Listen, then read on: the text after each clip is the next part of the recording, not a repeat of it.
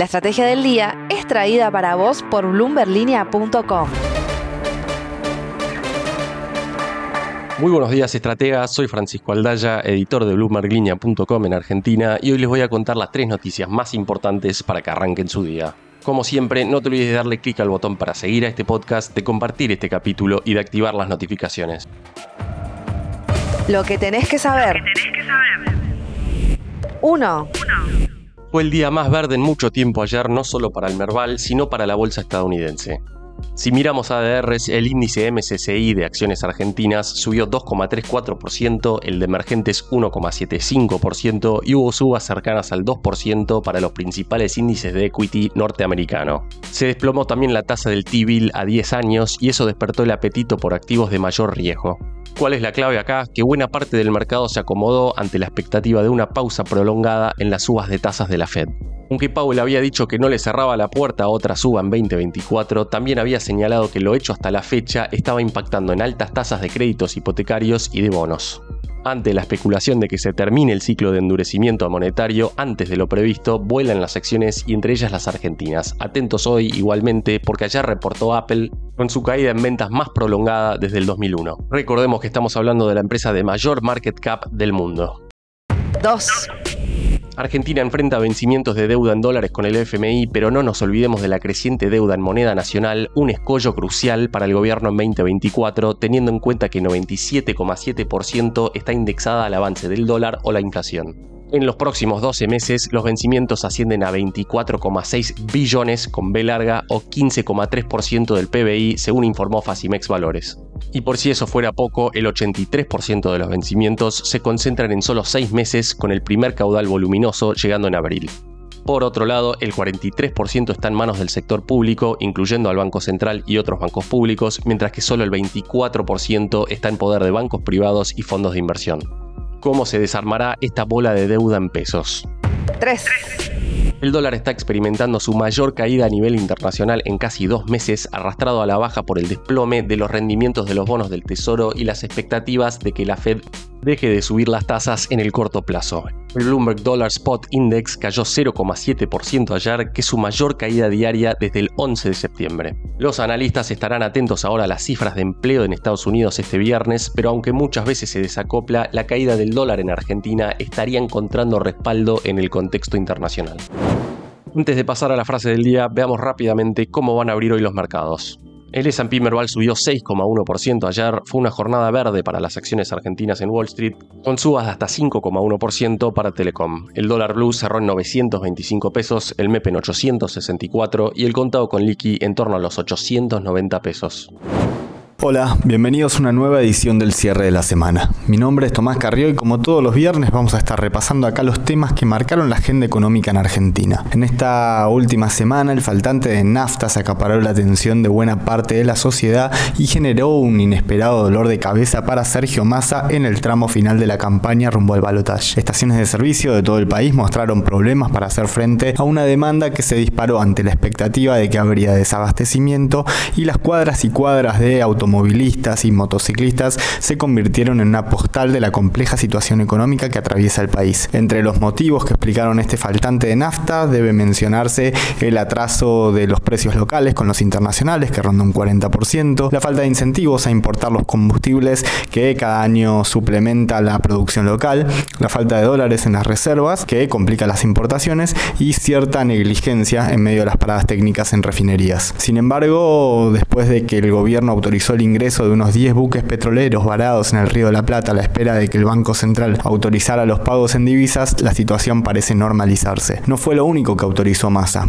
El miércoles a primera hora, después de que venciera el congelamiento acordado con el sector eh, a mediados de agosto, las estaciones de servicio de todo el país aumentaron los precios entre un 7,5 y casi un 10%. Lo hicieron a pesar de que apenas unas horas antes Massa había señalado que no daría el brazo a torcer con los pedidos de las petroleras de aumentar desde 40%, después 20% y luego 10%.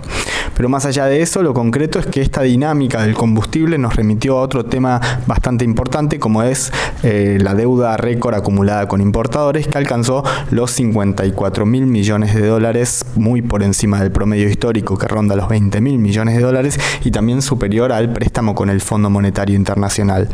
Respecto de esta dinámica, Romano Group publicó en las últimas horas un informe muy detallado sobre la deuda con importadores. Por eso, en esta oportunidad le preguntamos a Salvador Vitelli, jefe de research de la consultora, respecto de dos de los puntos salientes del trabajo. En primer lugar, ¿qué significa que dos de cada tres dólares de la deuda con importadores sean exigibles? Y en segundo lugar, ¿por qué concluyen en el informe que no necesariamente será prioridad para el Banco Central resolver esta situación en el corto plazo? ¿Por qué, en definitiva, dos de cada tres dólares eh, de deuda de importadores son exigibles? Bueno, en base a los datos que tenemos acceso, eh, nos da a cuenta de que el 66% de la deuda de externa de privados ya es exigible o bien tiene un plazo de eh, aquí a tres meses, es decir, es una deuda de muy corto plazo, el 66% de ello nos da básicamente que está en un periodo de muy corto plazo o bien ya debería estar cancelándose como también deudas sin vencimiento definido que asumimos eh, que es también de corto plazo por el hecho de cómo se mueven principalmente los montos que hay en, la deuda externa de privados. Y al mismo tiempo es una deuda que fue creciendo, sobre todo a partir de diciembre de 2021, donde se extendieron las restricciones a importaciones para luego en junio de 2022 eh, con la normativa del Banco Central prácticamente forzar a los sectores importadores que eh, bueno, utilicen el financiamiento vía casas matrices y diferentes organismos del exterior para poder ingresar los productos y servicios al país pero sin pagarlos. ¿sí? Eh, eso es básicamente lo que está sucediendo. Se importa pero no se paga ya que no financian las importaciones el resto del mundo. Por eso también es que creció la inversión extranjera directa, lo cual, bueno, termina siendo eh, una paradoja por el hecho de que eh, crece la inversión extranjera directa, pero no necesariamente porque haya inversión en el país, sino más bien por el hecho de que importadores tuvieron que tomar financiamiento del exterior para poder, eh, bueno, realizar estas importaciones. Y con respecto a la conclusión, en definitiva, de por qué no va a ser una prioridad, principalmente pensando en que se trata de deuda de privados, que al mismo tiempo el Banco Central ya da indicios de que no tiene demasiadas intenciones de eh, disminuir el stock actual que, tienen los importadores, que es de unos 54 mil millones de dólares, es un exceso con respecto al promedio normal que, conllevaban eh, de aproximadamente unos 24 mil millones de dólares que teniendo en cuenta las normativas que tiene el Banco Central y también la escasez de dólares y el raquítico balance de la autoridad monetaria, parecería de que la primera prioridad no va a ser eh, brindar el acceso a dólares eh, a los importadores. O sea, ¿qué significa esta deuda de importadores? Bueno, son dólares que básicamente están todos los días esperando para ser cancelados a 3.50 y justamente lo que el Banco Central no tiene son dólares por el tipo de cambio que estamos teniendo, cepos, etc. Entonces, justamente lo que sucede allí es, bueno, una principal prioridad del Banco Central en acumular reservas más que otorgar divisas. Y como es deuda de privado, y al mismo tiempo vemos ya un acoplamiento de los precios de importados hacia los dólares financieros, eso ya indica dos cosas. Primero, de que los costos de cobertura se están trasladando al consumidor final y o que también eh, los eh, diferentes tipos de cambio financieros hacen de costo de reposición importadores. Entonces, esas dos combinaciones permiten hoy pensar en que los precios importados ya están muy relacionados a los dólares financieros, ya sea por los costos de cobertura que tienen que tomar importadores, llámese dólar futuro o vía dólar link, o bien vía costo de reposición, porque en definitiva terminan eh, poniendo el valor de sus productos al valor de dólar financiero, que es el que pueden acceder, es decir, para poder recomprarlo. Entonces, en definitiva, que ya los precios importados estén a valor de dólar financiero y que además se trata de una deuda de privados y que el Banco Central no tiene dólares, nos hace pensar que la prioridad del Banco Central no va a ser esta deuda, no va a ser disminuirla, sino más bien que esta deuda se termine cancelando entre privados al tipo de cambio al que se puede acceder. La frase del día.